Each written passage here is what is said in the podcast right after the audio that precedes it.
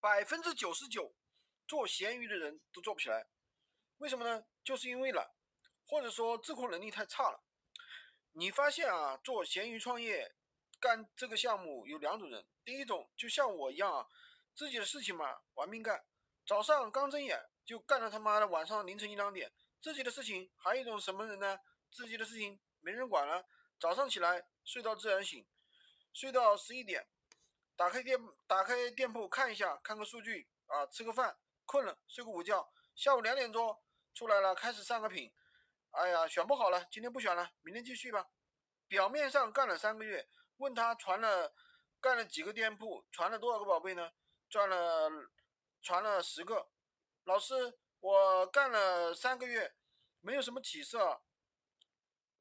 我问你，上了多少个宝贝呢？上了十个。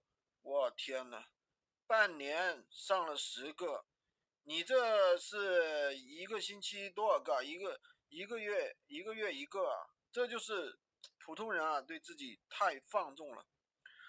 你换位思考一下，如果说我公司招了个员工，如果说半年才上十个宝贝，我跟你说，你三天起码就得上十个，你你半年上十个，你立马滚蛋，我给你开工资呢，你还磨洋工，对吧？表面上说实话说了干了三个月，其实真正干活三天都不到，也不知道这几个月干嘛去了。